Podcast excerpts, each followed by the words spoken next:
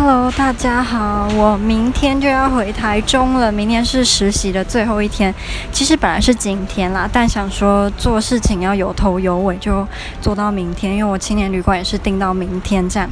那今天我在行销部跟 Assigner 的部门学到了很多新的东西，尤其是在 Assigner 部门，主管人很好，教了我很多在这种私人大企业生存下来的方法，以及他其实说很多他教我的这些技巧都可以。可以运用在各种产业上面，不是只有我们这家翻译公司，甚至在人生，嗯上也可以用某些这种处理事情的方法来，就是面对。所以我觉得我真的学到很多东西，然后我也更加体